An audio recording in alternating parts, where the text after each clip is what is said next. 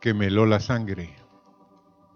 Y por otro lado, me bendijo, porque empecé a hacer un recuento de cuántas personas habían sido contagiados por el virus del COVID-19. Y aunque usted no lo crea, son como 34, 35 personas. Y habrán más de alguno que se contagió, pero que no dijo nada. Pero de los que se veníamos contabilizados y que empezábamos a orar todos los días por ellos, 34, y de los cuales siete de ellos son mayores de tercera edad, o sea, son de 60 años para arriba. Y la pregunta es, ¿cuántos se murieron? Por la misericordia de Dios, por eso es lo que dijo el hermano Alberto. Uno debe estar agradecido porque han muerto niños, han muerto jóvenes, han muerto de 45 a 60 y sí, un gran porcentaje han muerto de mayores. Pero qué misericordia para con nosotros. Ni uno. ¿Ah? tenemos que estar agradecidos y decir, Señor, tú lo hiciste, tú escogiste, o posiblemente, como Él me dijo, es, un milagro, pero por el otro lado, no estábamos listos, ni estamos todavía listos para irnos. Pero Dios sí ha tenido mucha misericordia con las familias, con los niños, con los jóvenes con nosotros, porque tanto Meli como yo fuimos contagiados. Y gracias a Dios me siento como nuevecito. Ah, sí es misericordia, hermanos. Bueno, estoy agradecido, profundamente agradecido. Cada día digo, mm, sigo. Ahora queremos hablar esta mañana de la diligencia. Por tanto, dice en Hebreos 2.1, es necesario que con más diligencia atendamos a las cosas que hemos oído, no sea que nos deslicemos. por tanto. En el original el tanto es lo mucho que se nos ha dado, hermanos. Este año que pasó, hemos oído a más predicadores que los que habíamos oído en años, hermanos. ¿Mm? Sí, oímos de toda clase. Y los que se perdieron el mensaje del hermano Fidel Reyes que compartió el jueves, óiganlo, hermanos. Óiganlo. Porque él, por misericordia de Dios, tuvo que venir porque hace como dos, tres semanas había estado aquí, pero cuando llegó allá y presentó las cosas, lo mandaron de regreso que sacara otros papeles aquí. Totales de que él dijo algo que tenemos que hacer. Es no pensar que el vecino debe cambiar, sino que yo debo de cambiar y no pensar porque él puso como tres ejemplos que son malos ejemplos, pero son buenos ejemplos de lo que nos pasa aquí en Honduras. Y uno de ellos es un hombre, no una mujer, dice que estaba contando ahí en donde estaba sacando los antecedentes penales y policíacos, que su esposo había llevado ahí en la Lima su carro a una colina para que no se anegara porque venía el río. Pero después de que pasó el río, llegó otro río toda la gente alrededor desarmaron el vehículo. Él solo encontró la caparazón. Ese es uno. Otro es de mujer ahí que llegó contando de cuánto había sufrido porque se le había muerto su papá, su mamá, ¿Y cuántos doctores? ¿Sabía usted cuántos doctores han fallecido? ¿Mm? Algunos de ustedes leen las noticias y dicen, uh, yo no trabajaría en eso, diría alguien, me salgo. Eso es lo que quieren hacer los doctores. Las enfermeras quieren salir huyendo. Pero por algo que el hermano compartió, es que muchos tomaron la carrera de la medicina y por amor están sirviéndonos al pueblo hondureño. Amén. Ochenta y pico de médicos, enfermeras, no se cuentan porque solo los médicos salen pero son muchas enfermeras también que han muerto.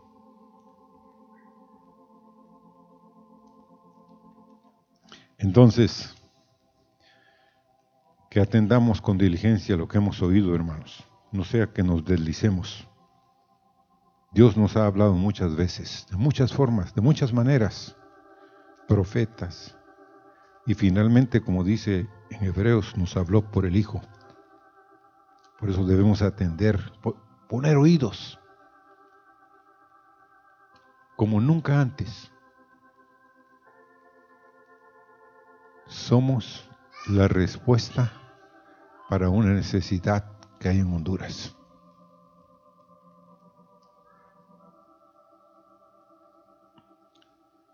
El hermano Fidel, tengo que ponerlo de ejemplo porque me impactó algo que nos contó la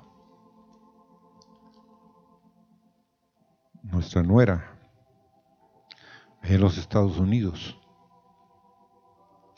que cuando llegó Fidel, después de no haber estado como cuatro meses fuera de Estados Unidos, a la iglesia de ellos, dice que todos los niños, cuando lo vieron, como que habían visto, perdónenme la expresión, a Santa Claus. Corrieron, lo abrazaban, lo cargaban, querían que los cargara. Y él dice, ¿y qué tiene este? Entonces, uno de los niños le dio la respuesta.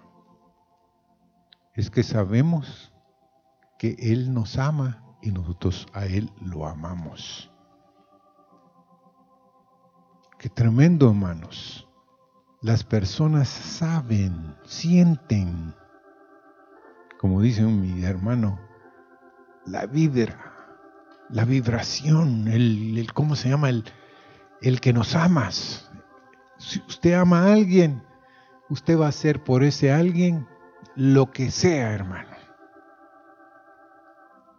Entonces la nuera nos dijo, Él los ama tanto que ellos lo aman tanto como Él los ama. Ahora, ¿cómo hace el campesino, hermanos? Cuando está preparando la tierra, cuando prepara la semilla, con mucha diligencia. Él sabe que la negligencia, lo que es lo contrario a la diligencia, es el peor enemigo de la productividad. Su diligencia se demuestra desde, la, desde lo más temprano del día del campesino. Él desea aprovechar bien el tiempo. Cada día va al sembrado. Su diligencia se ve pronto. Tiene un caminar rápido. Desea él llegar pronto a donde tiene sus sembrados, porque cualquier cosa puede echar a perder la cosecha, ¿sí o no?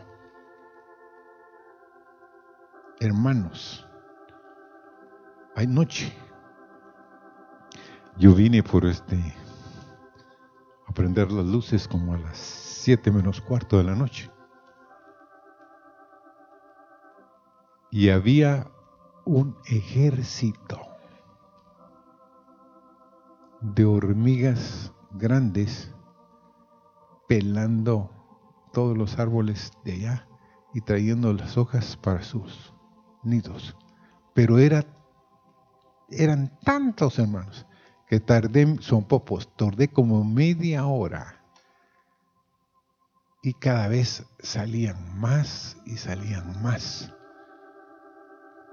Y empecé a, no tenía más que mis zapatos y con eso se estaba.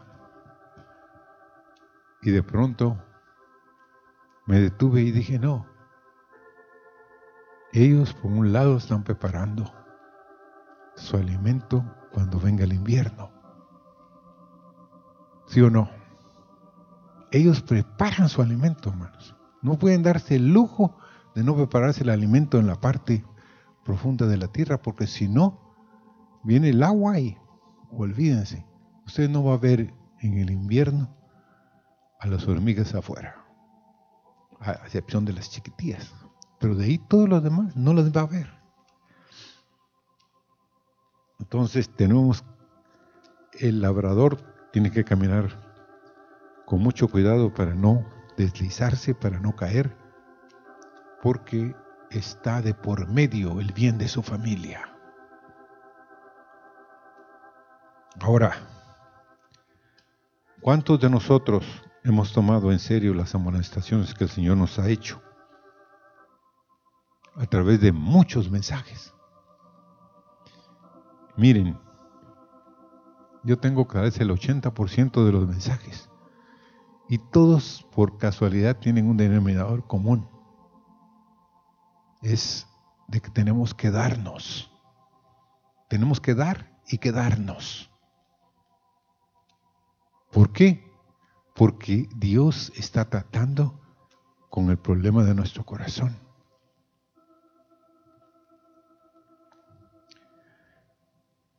Ahora, los jefes en lo terrenal andan buscando gente diligente, ¿sí o no, hermanos?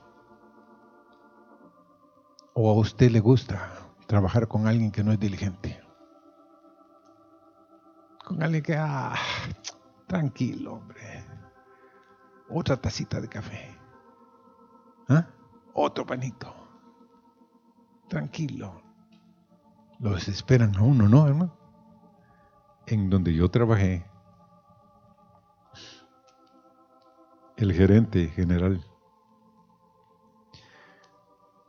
Yo en esa época era el ingeniero industrial y me llamaba y me decía, ¿quiénes son los diligentes?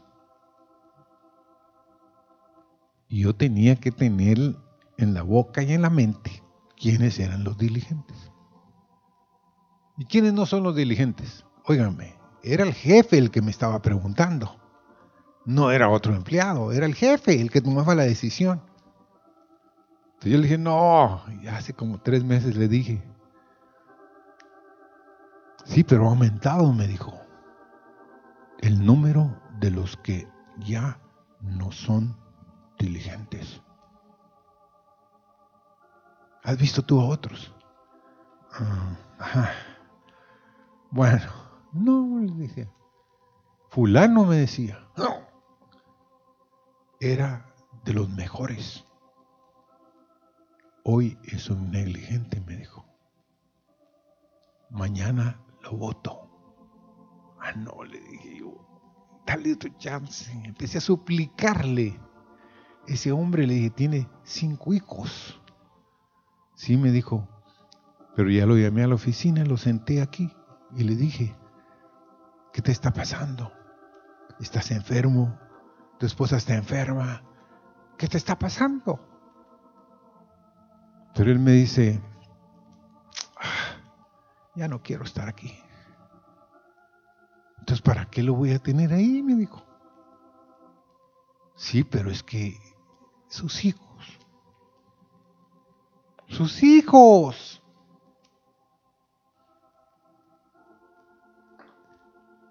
Este no es un lugar de beneficencia, me dijo. Qué horrible, ¿va? Yo tengo que dar resultados, me dijo.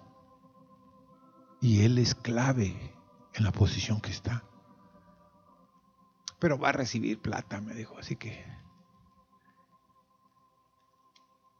Bueno es su decisión. Yo le daría otro chance.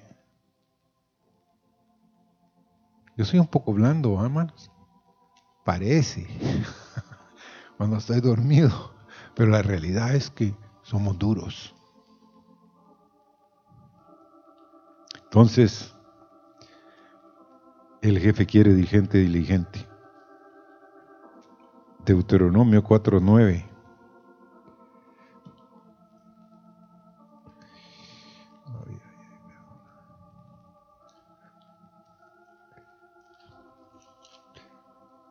dice,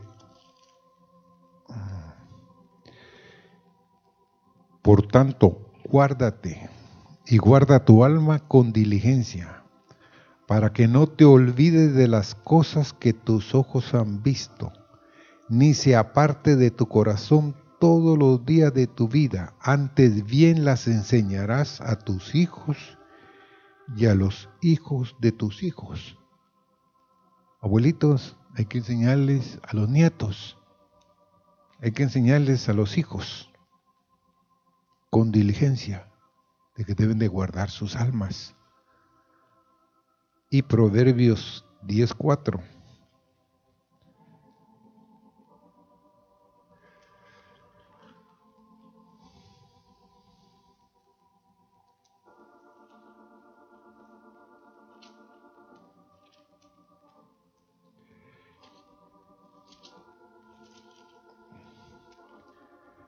La mano negligente empobrece, la mano de los diligentes enriquece.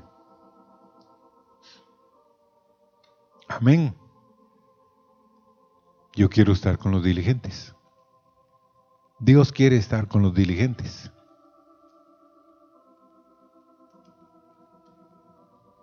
Yo me hice una pregunta un día y que les, se las hago a ustedes. Dice que en los cielos y donde Dios mora, no hay día y noche, sino todo es qué? Todo es día. Cuando Jesús dijo, mi Padre y yo, hasta el día de hoy, ¿qué? Trabajamos. ¿Qué quiere decir eso? Que todos los días estaba trabajando, oyendo y qué debía de hacer, reportándose al jefe y haciendo lo mejor que podía. Ahora, hay muchos jóvenes que hacen prever que serán útiles, siervos de Dios.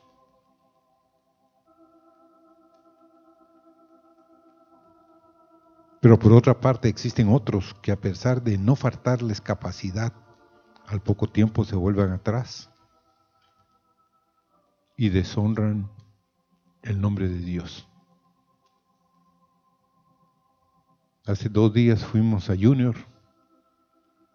con Meli y les recomiendo esto. Hay quienes de ustedes nunca hablan del Señor a otros. Nunca le dicen ni una palabra, nunca les los instan. Entonces Guillermo se llama un joven que empaca ahí. Entonces yo le dije, ¿y cuál es tu otro nombre? ¿Y cómo sabía usted? Me dijo que tengo otro nombre. Sí, tienes un nombre hasta bíblico, le dije yo. ¿Cómo lo sabe? No, le dije, no tiene ni un gafete aquí, pero yo sé que tu mamá era cristiana. Se quedó helado. Me dijo, sí, mi otro nombre es Guillermo David. Y Guillermo David, conociste al Señor, ¿verdad? Sí. Te bautizaste, imagínense, un examen ahí. Primera vez en mi vida que lo miraba. No me dijo, a pesar de que estuve seis años en la iglesia, pero me retiré. Ah, te retiraste. ¿Por algún problema? Le dije. ¿Algo, ¿Alguien te hizo? No, a mi mamá le hicieron una trastada ahí. Un problema. Pero tú en tu corazón te retiraste. Entonces, ¿qué le vas a decir? Allá arriba al Señor. Porque le hicieron esto a mi mamá. Yo rechazaste al Señor. Guillermo, vuelve. Todavía hay tiempo, Guillermo. No te enemistes con Dios. Y espero que nos podamos ver otro día. Pero ¿es cierto o no es cierto, hermanos? Que hay quienes, jóvenes, tienen capacidad pero se vuelven atrás. Y de pronto, de ser una antorcha, se vuelven algo apagado. Y Dios no quiere esto. Ahora, ¿cuántos de ustedes creen de que tenemos que tener una disposición para ser un siervo? para estar en servicio de otros. En el servicio de Dios tenemos que ser siervos. Y es bueno. Buenísimo que nos enseñen a ser siervos. Pero eso hay muchos de nosotros se nos enseña en la casa. Mi papá era horrible en ese caso. No me daba chance que yo dijera, no lo hago. ¿Cómo? No. Ven y te lo vas a hacer. ¡Ah! Oigan, mi viejito era bien fornido, hermanos. No había forma de entrarle. La única vez que le entramos al viejito fue cuando él le quería hacer algo a mi mamá. Y ese día estaba yo, estaba Fernando, estaba Elmer, estaba Coco el otro. Entonces los cuatro lo rodeamos y le dijimos, no, no, no, ni un paso más. Ni un paso más. Ajá, sí, sí. Pero hermanos, Él en cierta área nos hizo siervos nos metió en el que tenemos que servir a otros, en que tenemos que ser diligentes donde estemos, de que los demás digan sí. Es que, este, como dijo un día un hermano que llamó desde fuera, y andaba buscando a fulano, no estaba, sutano ahí, y Hebrón tampoco, Perencejo, ninguno estaba. Ah, sí, digo, pero el único que está es fulano. Sí, dijo la secretaria, ese sí, ese siempre está. Nunca se enferma, siempre está aquí. Ah. Y hermanos, que seamos obedientes siervos de Dios. No es por falta de habilidad, hermanos. Muchos de ustedes y yo también tenemos que humillarnos para ser siervos de otros. Y tengo que volver a hablar con, de Fidel. Dice que fue a un lugar y le preguntó un chileno allá por qué llegaba él y daba su tiempo. Daba la consulta gratis, daba las medicinas gratis y trabajaban casi de sol a sol. ¿Por qué lo haces? ¿Qué tenés en la cabeza? Porque le hice la pregunta, pero ¿sos verdaderamente médico? Sí, le dijo. Sí, yo me gradué de médico en Honduras. Pero ¿saben por qué lo hago? Por amor.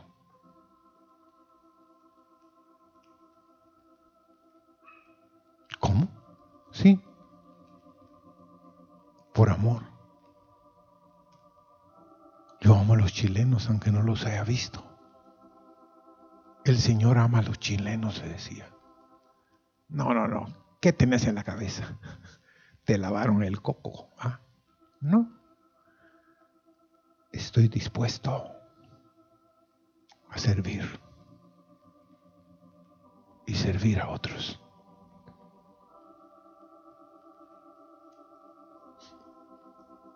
Pero necesita disciplina, ¿va? ¿O no? Hasta para dar amor se necesita disciplina, hermanos. ¿Qué solícitos eran los apóstoles? ¿Ah?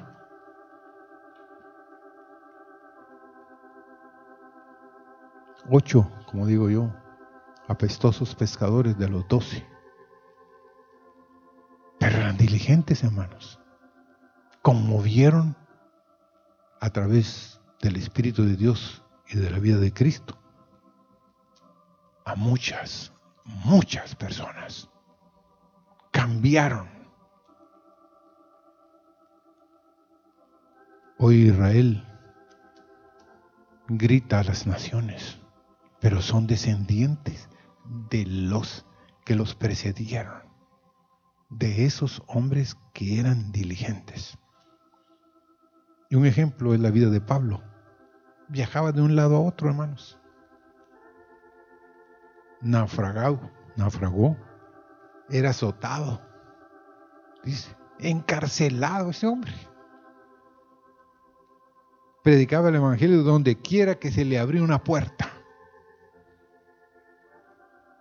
De lugares dice que lo tuvieron que sacar por una ventana con un lazo. Porque o se iba o lo iban a matar, imagínense.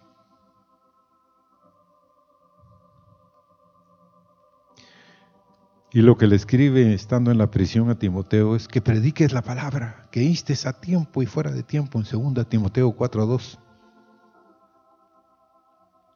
El estar en la cárcel físicamente restringió sus movimientos pero no la efectividad de su ministerio. Muchas de las cartas fueron escritas ¿dónde? En la cárcel, imagínense hermanos.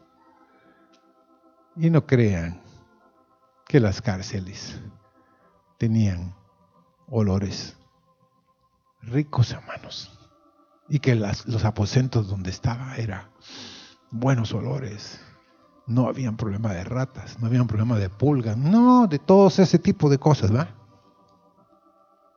Pero desde, ese lugar, ese hombre, ¿qué hacía para conseguir? Y el otro día me puse a pensar cuando leía y estudiaba sobre esto.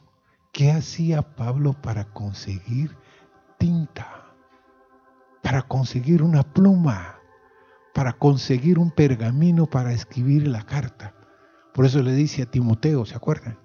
No te olvides de lo que dejamos en la casa de Carpo. Tráeme los pergaminos.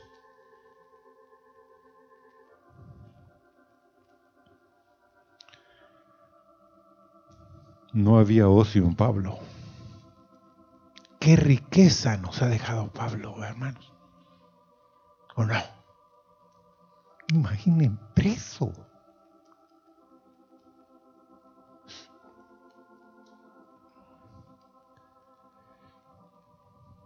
Él estaba siempre sacando provecho del tiempo disponible que tenía.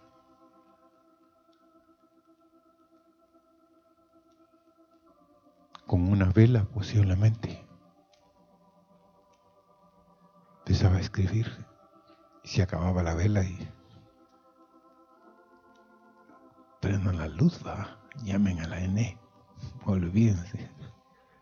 No había tal hermanos. Pero ese hombre, ¿qué hacía para redactar las cartas? Para meterse con Dios y dejarnos esa riqueza invaluable de las cartas. Todo siervo fiel, hermanos, aprovecha cada momento aunque esté materialmente ocupado. ¿Ok? Está espiritualmente activo. ¿Pueden creer eso? Porque, hermanos, uno puede estar haciendo una cosa, pero de pronto se detiene y dice, mm, tengo que orar por alguien.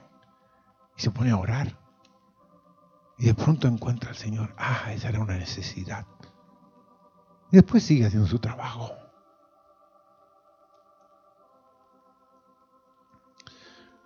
Dice Hechos 20, 33 a 35, que Pablo no solo se entregó a un ministerio espiritual, que cuando estuvo libre era arduo en el trabajo manual, hacía tiendas. Dice, ni plata, ni oro, ni, ni vestido de nadie codiciado. Antes vosotros sabéis que para lo que me ha sido necesario a mí y a los que están conmigo, estas manos me han servido. En todo os he enseñado que trabajando así se debe ayudar a los necesitados y recordar las palabras del Señor Jesús que dijo, más bienaventurado es que. Dar que recibir. Pero nosotros, los latinos, siempre estamos así, ¿sí o no?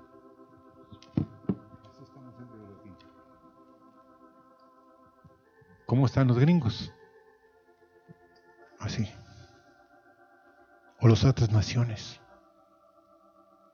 Hermanos, el Japón nos quiere ayudar, ¿sí o no? ¿Han oído ustedes? ¿Cómo es posible que una nación como Israel, con el tamaño de la población que tiene Honduras, manda vacunas para los médicos y las enfermeras. ¿Dónde está el presupuesto de esta nación? Va? ¿Dónde está, hermanos, que están diciendo que necesitan que les den un préstamo?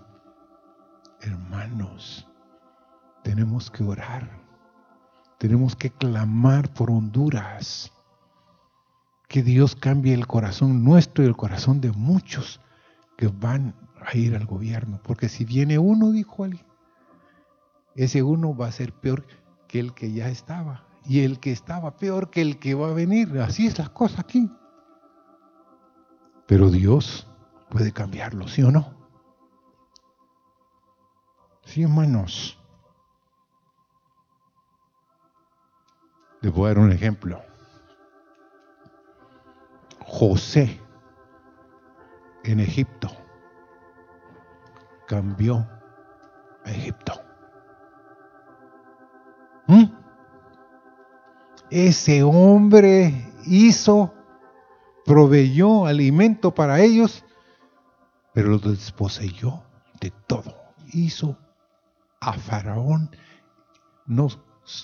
el hombre más rico de Egipto, dueño absoluto de Egipto. ¿Y cuántos eran hermanos? ¿Cuántos los José sabían ahí? ¿Ah? ¿Cuántos sabían atrás de él?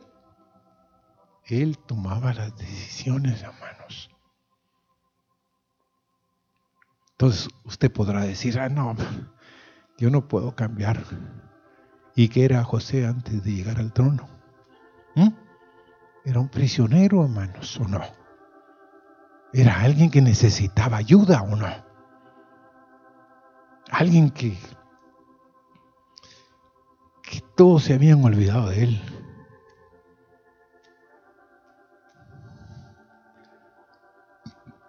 Entonces el Señor vino a buscar y a salvar qué? Lo que se había perdido. Y dijo Jesús, mi Padre hasta ahora trabaja y yo qué? Trabajo.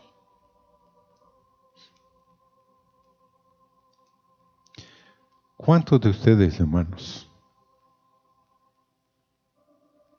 pueden percibir lo que Dios está haciendo. Es trágico que muy pocos se dan cuenta que la mies está madura y que aquí Dios está llamando a los cosechadores para que vayan y cosechen.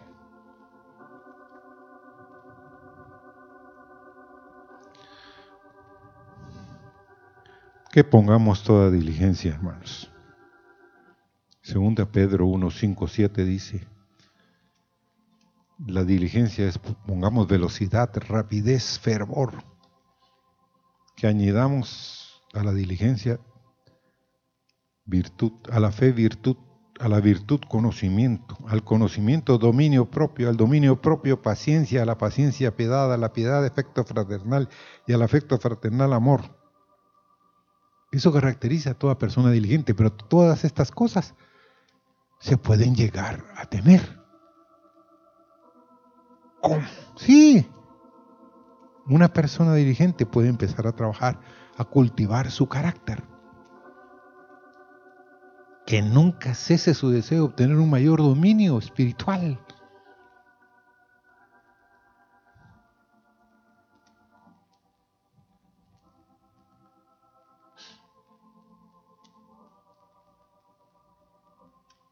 Ahora quiero hablar de Eliseo. Este hombre,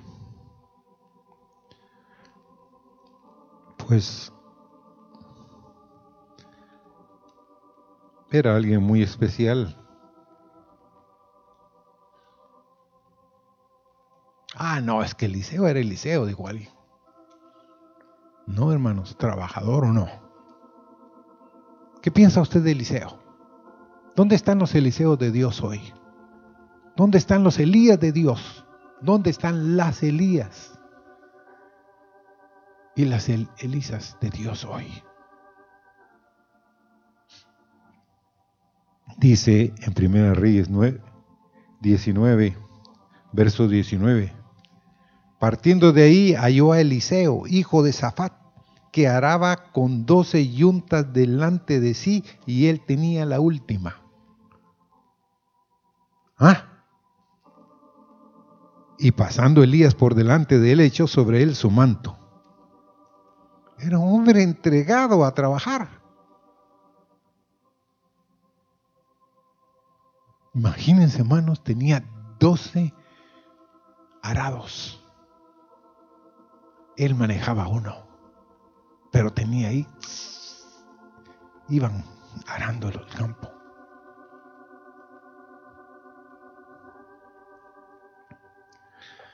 Y sí, le tiró el manto y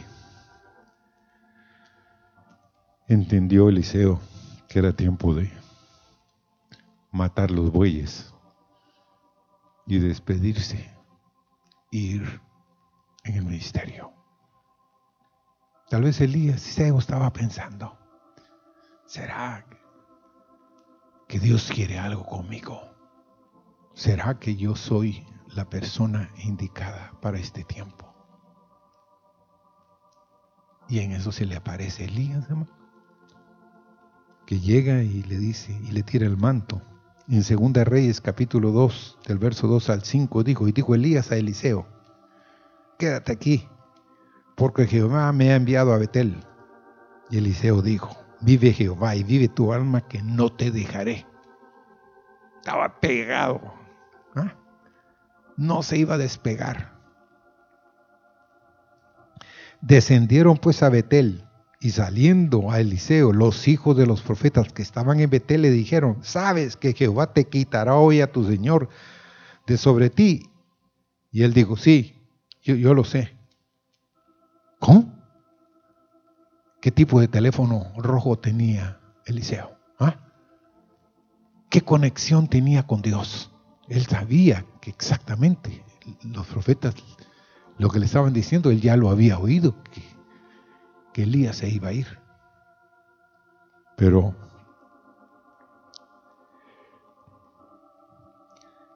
el verso 4 dice, y Elías le volvió a decir, Eliseo, quédate aquí por favor ahora, porque Jehová me ha enviado a Jericó. Y él dijo, vive Jehová y vive tu alma que no te voy a dejar. Vinieron pues a Jericó y se acercaron a Eliseo, los hijos de los profetas que estaban en Jericó, y le dijeron, ¿sabes que Jehová te quitará hoy a tu Señor de sobre ti? No había celulares, hermanos. No habían teléfonos. ¿Cómo se comunicaron? Betel está aquí y Jericó estaba bien lejos. Pero lo que les contesta Eliseo es, sí, yo lo sé, callad. Eso es lo que hace un diligente. Voy a seguir. Voy a seguirte, Señor voy a pelear, Señor, la buena batalla de la fe hasta que me bendigas. Y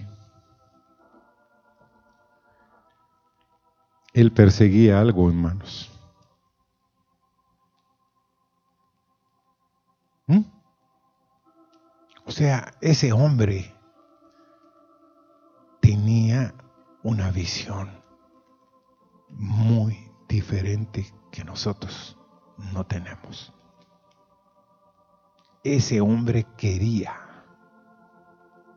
¿Qué quería? A ver, Ramón, ¿qué quería?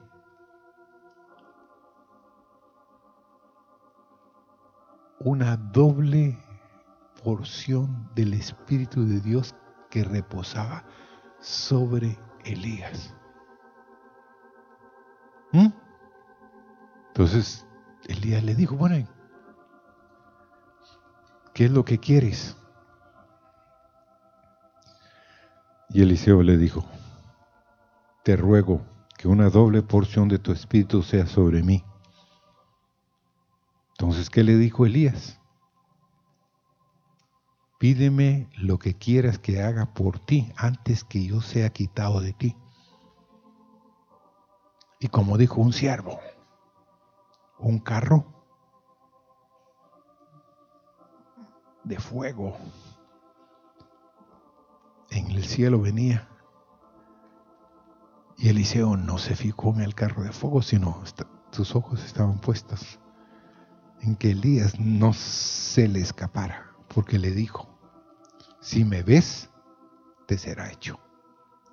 Y así fue, hasta que lo vio, que partió en el torbellino, dice. Hay quienes de ustedes creen que se fue en el carro, porque era más rico, ¿no? Pero sí, era un, carro último modelo de los cielos, hermanos. Pero no, se fue en el torbellino. Y dice la Biblia de que el Espíritu reposó en Eliseo. Así que hubo golpeado después el agua porque habían pasado el agua para una demostración con su manto. ¿Se acuerdan de Elías? Tiró el manto sobre el agua y las aguas se separaron. Pasaron en seco del otro lado y en ese momento que todo era expectación, el hombre Elías fue arrebatado. Y Eliseo lo vio y fue lleno de la doble porción. Agarró el manto, partió las vestiduras de Elías en dos, golpeó las aguas y preguntó, ¿dónde está Jehová, el Dios de Elías? Cuando golpeó las aguas, se apartaron el una al lado del otro y pasó Eliseo. Y todos los hijos de los profetas dice que estaban qué? Con la boca abierta. ¿Y qué dijeron? Dijeron, el espíritu de Elías reposó sobre Eliseo. Y vinieron a recibirle. Y se postraron delante de él. No que no hay que darle adoración a los siervos a los profetas. Pero qué entendimiento tenían los hijos de los profetas, que el espíritu que residía en Eliseo era el doble de la porción que había recibido Elías y que era casi Dios mismo, hermanos. Porque, ¿Por qué dice la Biblia que tú y yo, vosotros, Dios es qué? Sois. Uno, uno lo lee y dice, no, esto es para otros. No, hermanos. Dios está anhelando.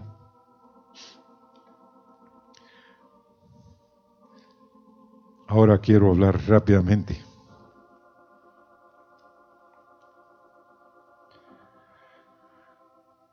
de un siervo negligente.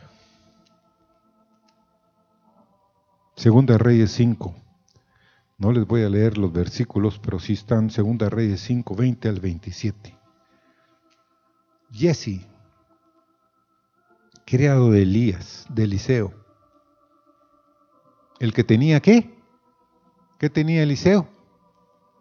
La doble porción del espíritu de Elías.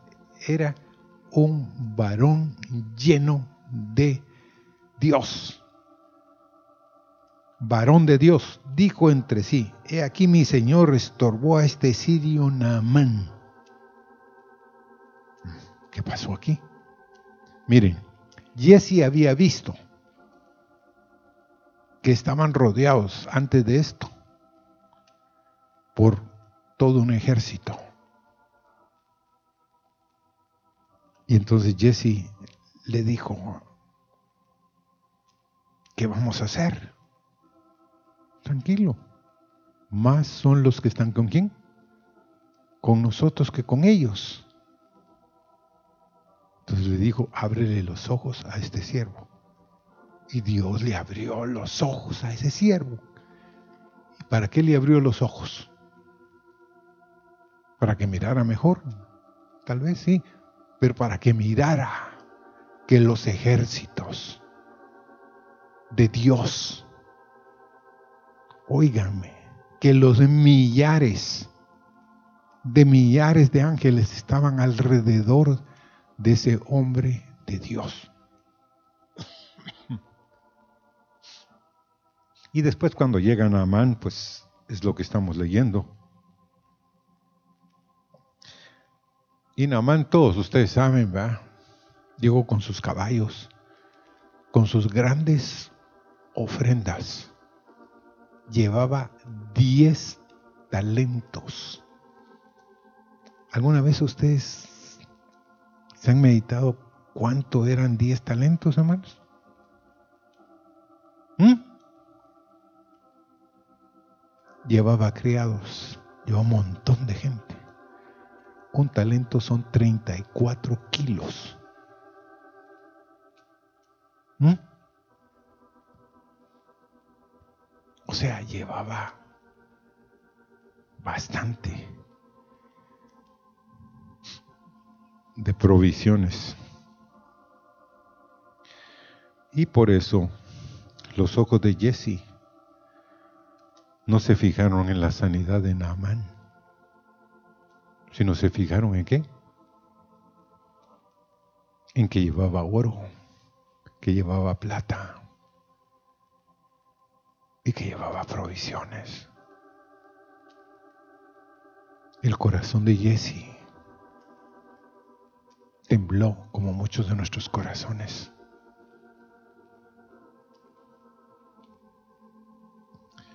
Y entonces, ¿qué privilegio había tenido Jesse? Un ambiente espiritual riquísimo. Pero no puso diligencia en todo lo que había visto que había en el Eliseo. Y cuando Naamán fue sanado de la lepra, quiso recompensarse con el milagro que había hecho Eliseo.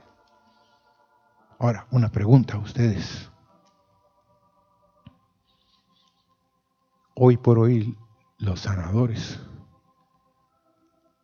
tocan a la gente. ¿Qué pasó con este Eliseo?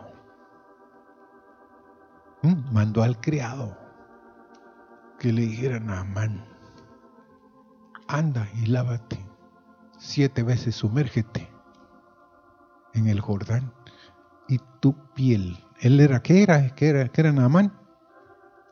Era leproso. Hermanos, todavía hoy no hay una cura total de la lepra. Ya han pasado 20 siglos. ¿Mm? Entonces, pero, Eliseo solo dijo eso y, y después se sumergió porque los criados fueron, si hubiera llegado solo mano en manos, se regresa, va, porque él era el general de los ejércitos de Siria, que Dios había, dice, traído muchas victorias, pero todo eso delante del siervo, ¿qué era? Nada, hermanos. Y por eso es que Dios en su misericordia había mandado a las tribus de Siria y habían llevado a una joven que le dio la noticia a la esposa de Naamán. Pero quiero hablar rápidamente de cosas que podemos ver en Jesse, que puede ser que esté en tu corazón y que tú no te has dado cuenta que Dios sabe que están en tu corazón. Jesse dijo entre sí. Esa expresión entre sí es que no lo dijo con la boca, sino lo dijo en su corazón. ¿Qué estamos pensando adentro? ¿Qué hemos determinado? ¿Qué llena tu corazón? ¿Dios estará saturando tu corazón? ¿O tienes tú tus propios deseos y anhelos? El corazón de Jesse estaba lleno de qué? De codicia. Correré tras él y tomaré alguna cosa. Pero digo una expresión que dice, vive Jehová. Que como el siervo Eliseo no aceptó, vive Jehová que yo sí voy a correr tras de Namán. El amor del dinero, hermanos. ¿Y la raíz de qué? De todos los males. Estaba en el corazón de Jesse. Cuidado con usar el nombre de Dios. Segunda Reyes 5:22 dice, mi Señor me envía a decirte. ¿En qué terreno estaba poniendo sus pies Jesse, hermanos? ¿Mm? Mi Señor me envía a decirte. No, hermanos. Tres veces no. No tenemos permiso ni autoridad de hablar en nombre de Dios si Él no nos ha enviado. Qué riesgo, hermanos. El Señor me envía.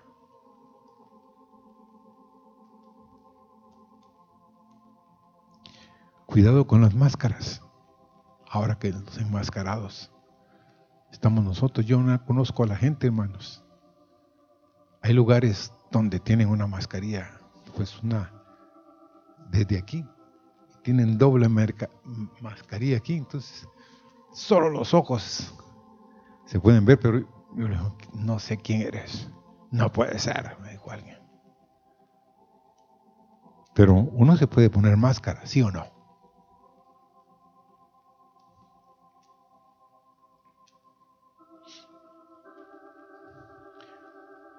En Segunda Reyes 5:23 dice, y dijo Naamán,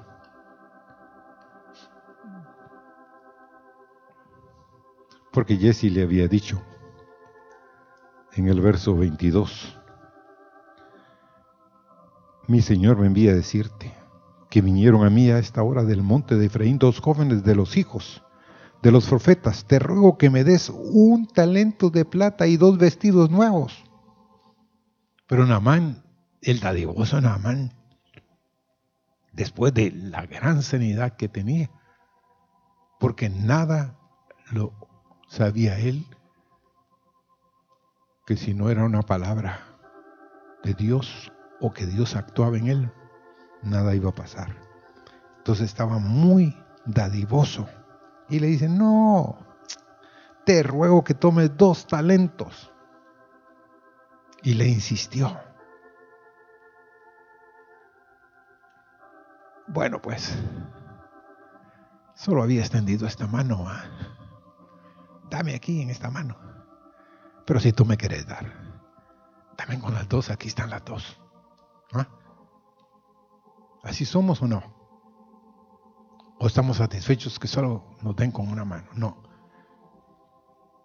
Queremos, hermanos, si somos honestos, nuestro corazón siempre pide más y más.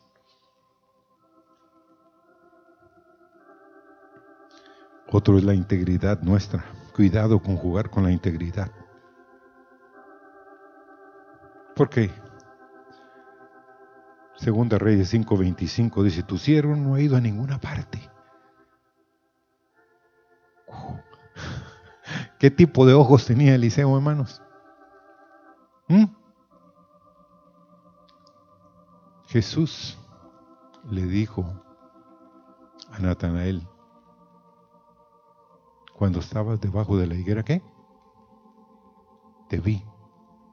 Ah, momento. Ahí solo estaba yo y estaba hablando con el jefe, que si tú eras. Y ahora vienes y me dices, cuando estabas debajo de la higuera te vi. Entonces Jesús tenía también lo que tenía Eliseo. Miren lo que le dice, hermanos.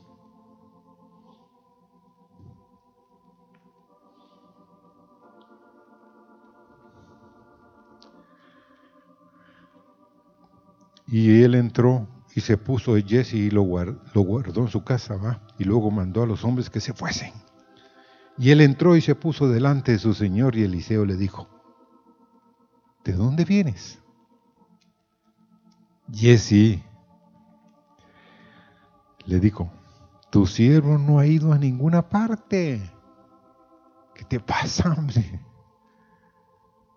¿Ah? ¿Cómo? No.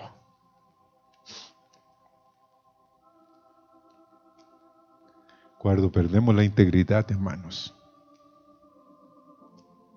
estamos parados en una capa de hielo que está muy frágil, que con poco se rompe. No, no he ido yo a ninguna parte. Cuando una vez sorprendieron a alguien haciendo una cosa incorrecta, indebida, y él empezó a negarlo. Y como decimos en Guatemala, hasta patalear. Se exasperó, se puso iracundo que no era cierto.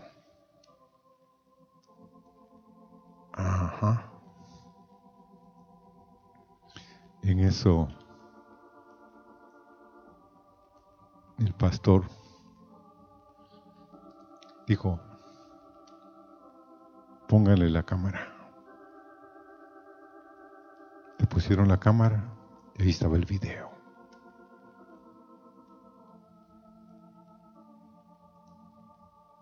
Y en ese momentito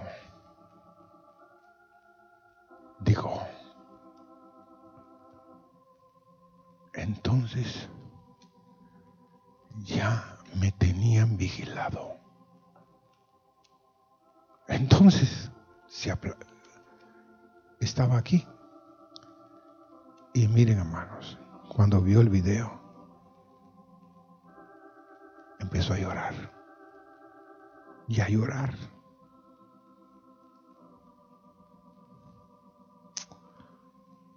Perdónenme.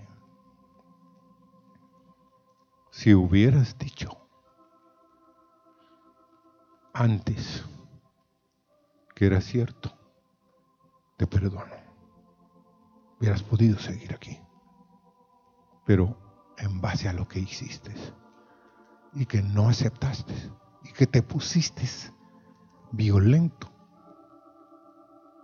Y casi no, no te podías dar el ojo de pararte y pelear conmigo, porque yo soy un poco más grande que tú y, y también estaba aquí Carlos.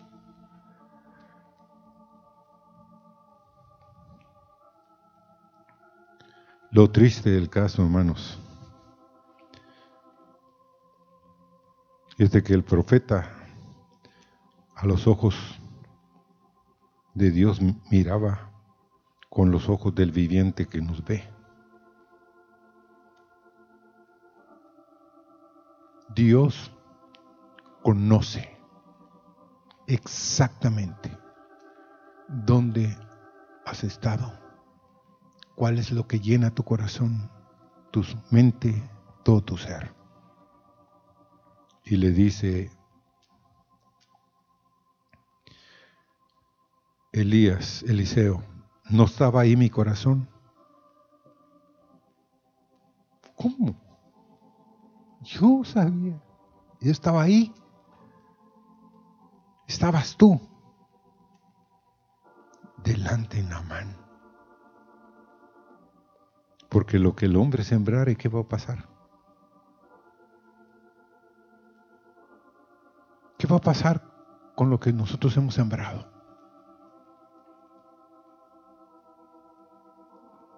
Ese va a ser el fruto, ¿sí o no? Porque ya lo sembramos. Por eso no se me puede olvidar una prédica de, del hermano, de Mal, hermano Marvin, que dijo una vez, oremos para que todas las semillas que hemos sembrado en la vida de nuestros hijos, en la vida de nuestra esposa, en la vida de otros, Dios no nos dé una cosecha. Rompe. Que, que rompa esas raíces. Miren, hermanos, era un clamor en esa capilla yo estaba ahí, dando de gritos, porque yo no quería desde esa época, hace ya más de 30 años, de cosechar cosas que yo había sembrado. Que Dios tuviera misericordia. Porque no es tiempo, hermanos, de tomar plata y tomar vestidos, olivares, viñas, ovejas, bueyes, siervos y siervas. Y como estamos viviendo en el último tiempo, lo que tenía Naaman va a caer sobre ti, sobre tu familia y tu descendencia. ¿Qué juicio, hermanos?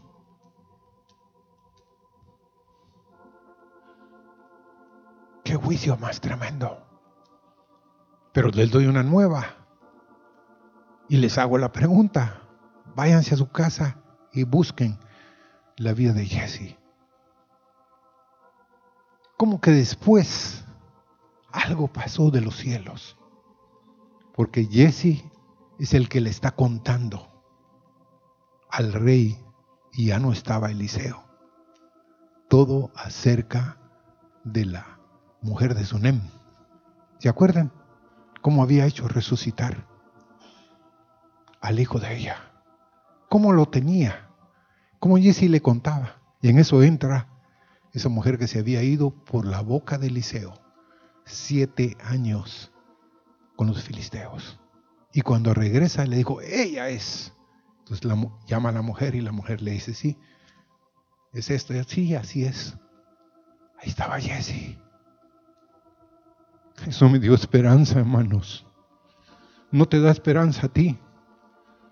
Que Dios no te ve como tú te ves, ni como tú eres, sino Dios te ve como Él puede hacerlo. Dios te puede cambiar.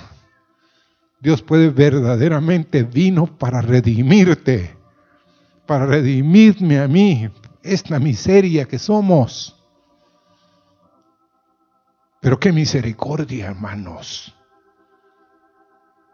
Porque Jesse, como les digo, para estar delante del rey, después no tenía que estar leproso.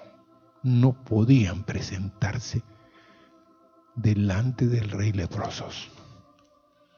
Estaban fuera del campamento, gritando, leproso, leproso. Señor, que nada de ninguna raíz de mentira, de injusticia, que no use el nombre tuyo en vano, Señor. ¿Mm? Que no diga cosas en nuestro corazón que otros como tú oyen, Señor. Dame un corazón que se rinda a tus misericordias, que no corra, Señor, en pos de las vanidades ilusorias y abandone tus misericordias. Tómame, por favor, Señor.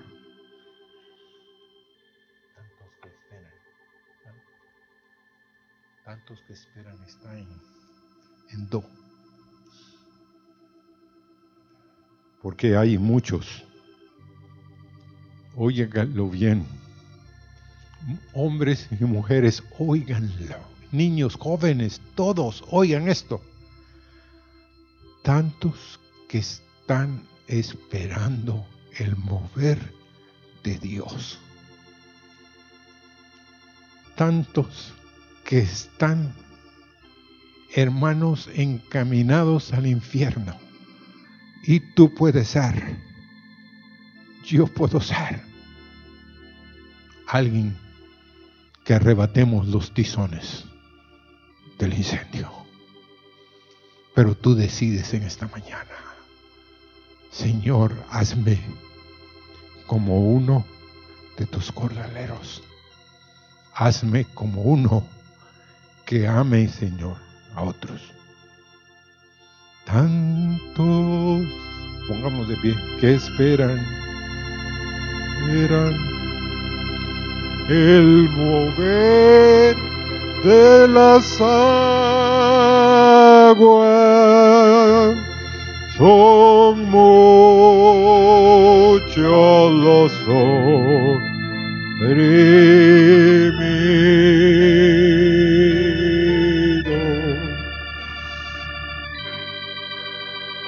Pasa por aquí,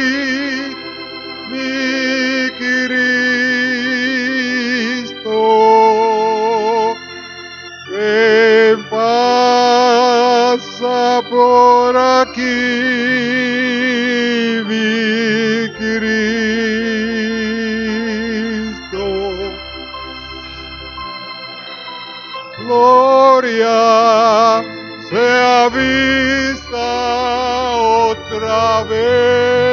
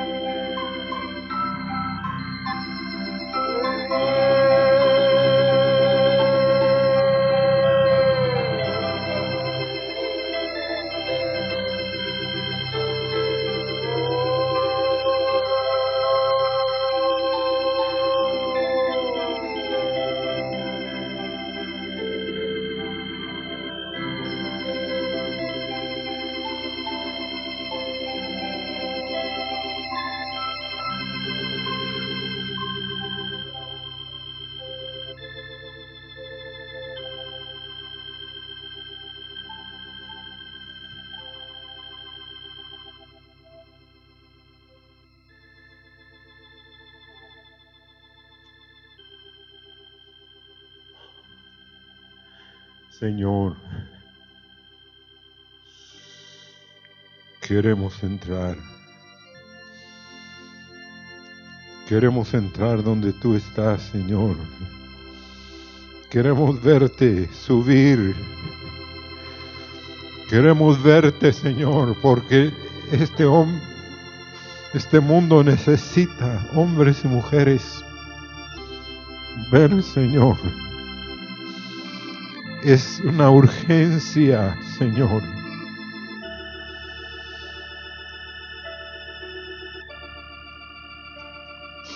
Oh Dios.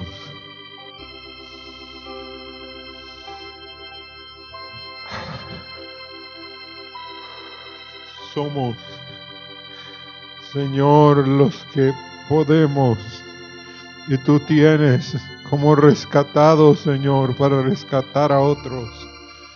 Señor, gracias por tu misericordia, por mostrarnos tu amor, Señor. Gracias.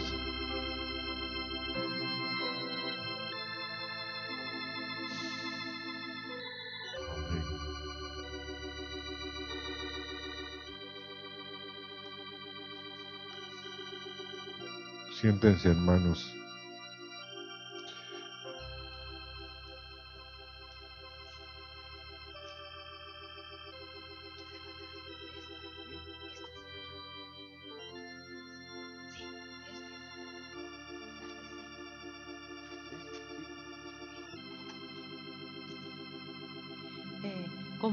Esta mañana vamos a tomar la Santa Cena, hermanos, eh, yo quiero dejar con ustedes estos pensamientos. Cuando hay una boda, se llama la reflexión a los matrimonios, a que sean fieles, que cultiven su relación, eh, que cuiden, ¿verdad?, su matrimonio, que cuiden las bendiciones que Dios eh, derrama sobre ellos y en fin, cuando hay una presentación de niños, se hace lo mismo con los padres. Se les dice que sean fieles en la disciplina con sus hijos, que, guarden la heredad, eh, que sean diligentes, esforzados en eh, poner muros y se dan ciertos consejos a los padres para los niños, ¿verdad? Eh, cuando hay una despedida de solteras también. entonces, en esas cosas que se hacen, los que están presentes reflexionan y meditan sobre su propia vida y su propia caminata, cómo ha sido. Y mm, uno dice, tengo que tener más cuidado. Como que hay un momento, uno, uno, uno está en un momento uno solo reflexionando, ¿verdad? Pero el consejo que les quiero dejar esta mañana, igual es con la Santa Cena. Eh, cuando tomamos la Santa Cena, se nos llama a la santidad, al perdón, a limpiarnos con su sangre para participar de, esa bendición, ¿verdad? Pero hermanos, la, porción que el pastor leyó donde dice eh, que con más diligencia atiendas, en hebreos, hebreos, que dice que con más diligencia atendamos a las cosas que hemos oído, no sea que nos deslicemos. Pero más adelante dice, ¿cómo escaparemos nosotros si descuidamos una salvación tan grande? Entonces, ¿a qué los quiero llevar, hermanos?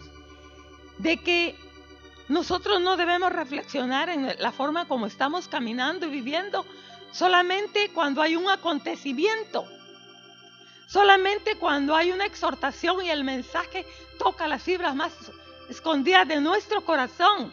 No, es que así debemos vivir. ¿Entienden? Así debemos vivir.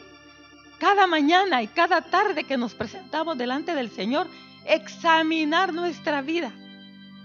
Y cada instante, cada cosa que hacemos, eh, debemos vivir la vida siendo reflexivos, examinándonos, considerando los pasos que damos mal para arrepentirnos y los, los pasos que damos bien para permanecer allí y, y pedir al Señor ese espíritu quebrantado, ese corazón quebrantado y suavizado, ¿verdad? Y para mantener un corazón quebrantado y suavizado, hermanos, necesitamos encontrarnos con el Señor diariamente, no de vez en cuando, sino diariamente.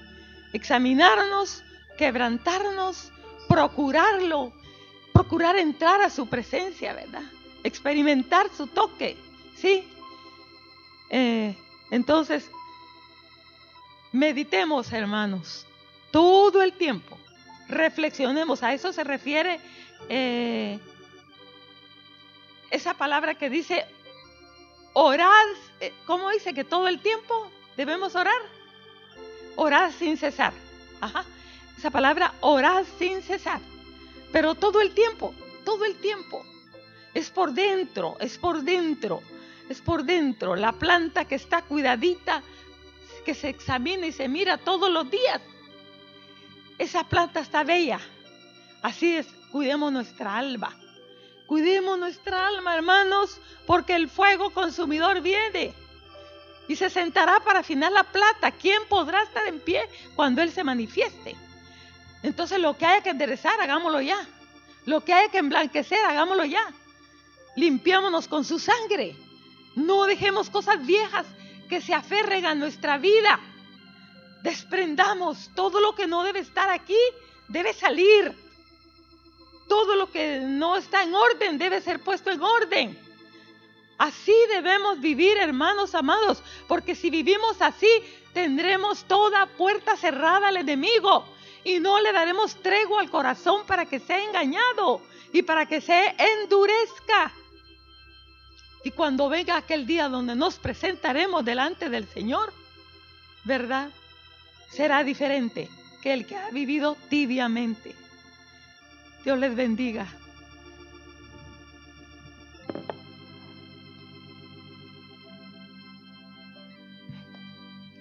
Amén.